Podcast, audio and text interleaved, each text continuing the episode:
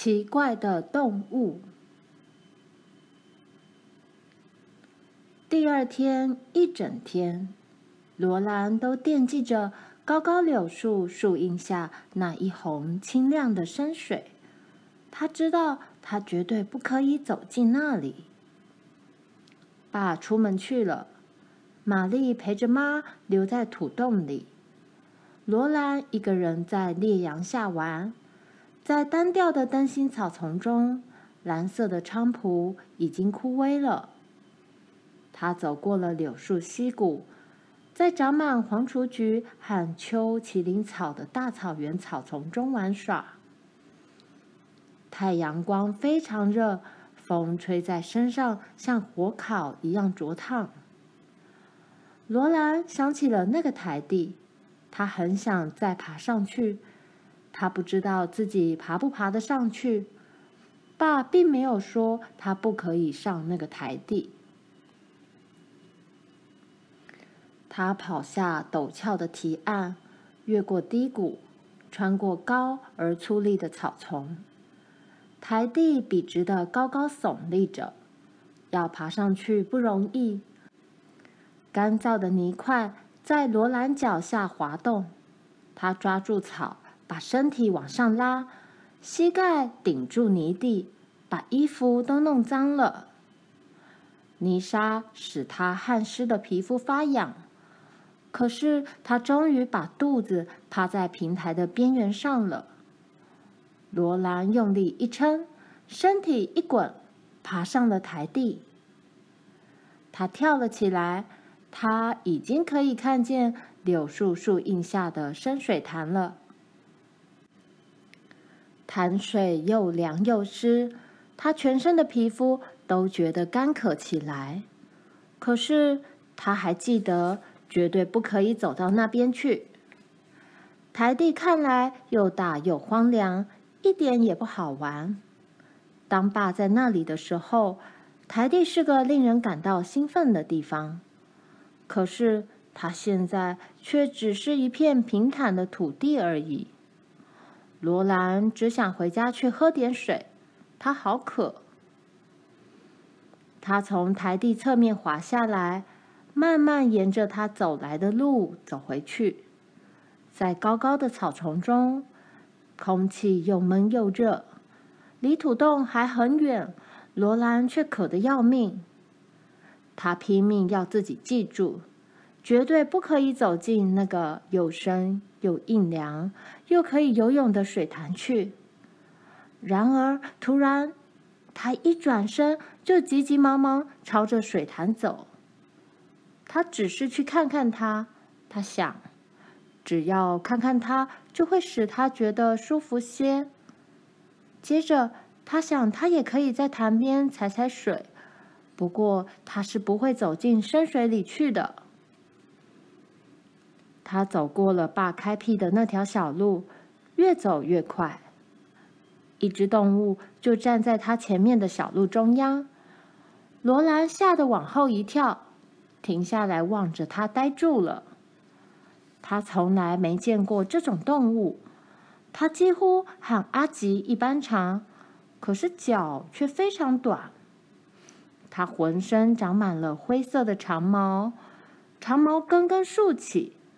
它有一个扁平的头和小小的耳朵，那扁平的头慢慢抬起来，瞪着罗兰。罗兰也瞪着他那张滑稽的面孔。就在他们静静站着，互相瞪来瞪去的时候，那只动物的身体变宽、变短，并且伸展开来，平贴在地面上。它越变越扁，最后变成了一片平贴在地面上的灰色毛皮，一点也不像是一只活生生的动物了。只有他的眼睛仍然翻起来，朝上瞪着。罗兰慢慢的、小心的弯下身来，伸出手捡起一根柳枝，这让他觉得安心了一些。他继续弯着腰，望着那片扁平的灰色毛皮。他一动也不动，罗兰也一动不动。他不知道，如果用柳枝去戳戳它，会发生什么事情。也许它会改变成别的形状。罗兰用那根短短的柳枝轻轻碰它一下，那片灰色毛皮发出了一声令人胆战心惊的咆哮声。它的眼睛闪动着疯狂般的神色，尖利的白牙几乎咬到了罗兰的鼻子。罗兰拼命的跑，他本来就是跑得很快的。他一路不停的跑回土洞里。天啊，罗兰！妈说：“大热天跑成那个样子，你会把自己弄出病来的。”在这个时候，玛丽乖乖的像个小淑女般坐在椅子上，捧着妈教她念过的那本书，一个字一个字的在念书本上的字。玛丽是个乖巧的小女孩。罗兰很不乖，他自己也知道，他对爸不守信用，违背诺言。不过，没有人看见他做的事，没有人知道他曾走向那深水潭。如果他不说出来，永远不会有人知道的，只有那只奇怪的动物知道。不过，他可没办法告他一状。然而，罗兰心里却越来越觉得不舒服。那天晚上，他睁大眼躺在玛丽身边，爸和妈坐在门外的星光下，爸正在拉他的小提琴。睡吧，罗兰，妈说。小提琴轻轻为他唱着歌，爸的身体。衬托着天空，变成一个阴影。他的琴弓在一颗颗的大星星之间跳跃着。每样东西都是那么美好，只有罗兰例外。他破坏了对爸所做的保证，不守信用，和说谎一样坏。罗兰真希望他没有那么做，可是他已经做了。而且，如果爸知道了，会处罚他的。爸在星光下继续拉着小提琴，奏出轻柔的乐声。他的小提琴对他唱着甜蜜、快乐的歌曲。他以为她是个很乖的小女孩。最后，罗兰再也忍不住了，他滑下床来。光着脚走过清凉的地面，穿着睡衣，戴着睡帽，站在爸的身边。爸让琴弓拉出了最后几个音符。罗兰可以感觉出他正低头望着他，在微笑。什么事，我的小宝贝？爸问他。你全身发白，站在黑暗中，好像个小幽灵似的。爸，罗兰的声音好小，颤抖着。我，我，我，我曾经像那个深水潭走了过去。真的哦？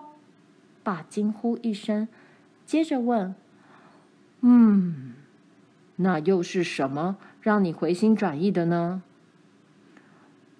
我不知道那是什么东西，罗兰低声回答。它的毛是灰色的，它、它、它变得扁扁的，它还生气的叫呢。嗯，它有多大？爸问道。罗兰把那只奇怪动物的样子都讲给爸听。爸说：“那一定是只獾。”有好一段时间，爸没有说话。罗兰在一旁等着。罗兰在黑暗中看不清楚爸的脸，但是他靠在爸腿上，可以感觉出他有多强壮、多慈祥。哦，他终于说话了。我真不知道该怎么办，罗兰。你看，我信任你，可是对一个我不能信任的人，我可不知道该怎么办了。你知道人们对他们无法信任的人会怎么做吗？这、这、这怎么做？罗兰的声音在发抖。他们必须观察他。爸说：“所以，我想你必须接受观察。你妈可以做这件事，因为我必须在纳逊家做事。所以，明天你要待在妈可以观察到你的地方，一整天你都不可以走出她的视线之外。如果你整天都很乖，那么我们会让你再试一次。”做个我们可以信任的乖小女孩。你认为怎么样，卡洛琳？他问妈。很好，查尔斯。妈在黑暗中说：“明天我会观察他的，我相信他一定会很乖的。”现在上床去吧，罗兰，去睡吧。第二天真是可怕极了。妈在缝补衣服，罗兰必须留在土洞里。她甚至不可以去水源地提水，因为这会脱离妈的视线。玛丽去提水，玛丽带琳琳去草原上散步，而罗兰必须留在土洞里。阿吉把他的鼻子搁在前脚爪上，摇晃着尾巴。跳起来，跑到小路上去，转回头来看他。他用耳朵来微笑，求他到外面来。他不明白他为什么不出来。罗兰帮妈做家事，他清洗碗盘，整理两张床铺，扫地和摆桌子。吃午饭的时候，他低着头坐在凳子上，吃妈放在他面前的食物。然后他去擦碗盘，碗盘擦好之后，他把一条中间已经破洞的床单撕开。妈把撕好的细洋布片翻个面，用针别在一起。罗兰再用细针针法把接缝一针一针缝起来。他觉得这条接缝是永远缝不完了，这一天是永远不会结束的了。妈终于把她缝补的衣服卷起来，做晚饭的时间到了。你今天很乖，罗兰。妈说：“我会告诉爸说你很乖。明天早晨你跟我去找那只獾，我相信是他救了你的命，让你没有淹死在水里。如果你到了那个深水的地方，你一定会下水的。”你一旦开始淘气起来，就会越来越顽皮，早晚会发生可怕的事情。是的，妈。罗兰说：“他现在已经有经验了。”这一天过去了，罗兰没有看见日出，也没有看到草原上的云层阴影。牵牛花已经枯萎。蓝色菖蒲也已经凋谢，罗兰一整天都看不到溪里的流水、水里的小鱼，还有水面上滑行的水虫。他已经弄明白了，做个好孩子绝不会比被人家观察更辛苦。第二天，他跟妈去找那只獾，他站在小路上。把它弄扁身体，平贴草上的地方指给妈看。妈找到了他居住的那个洞，那是个圆洞，藏在草原土堤上一丛茂密青草的下面。罗兰叫唤他，用木棒去戳那个洞。如果那只獾在洞里的话，它也不会出来的。罗兰再也没有看见那只。老灰獾。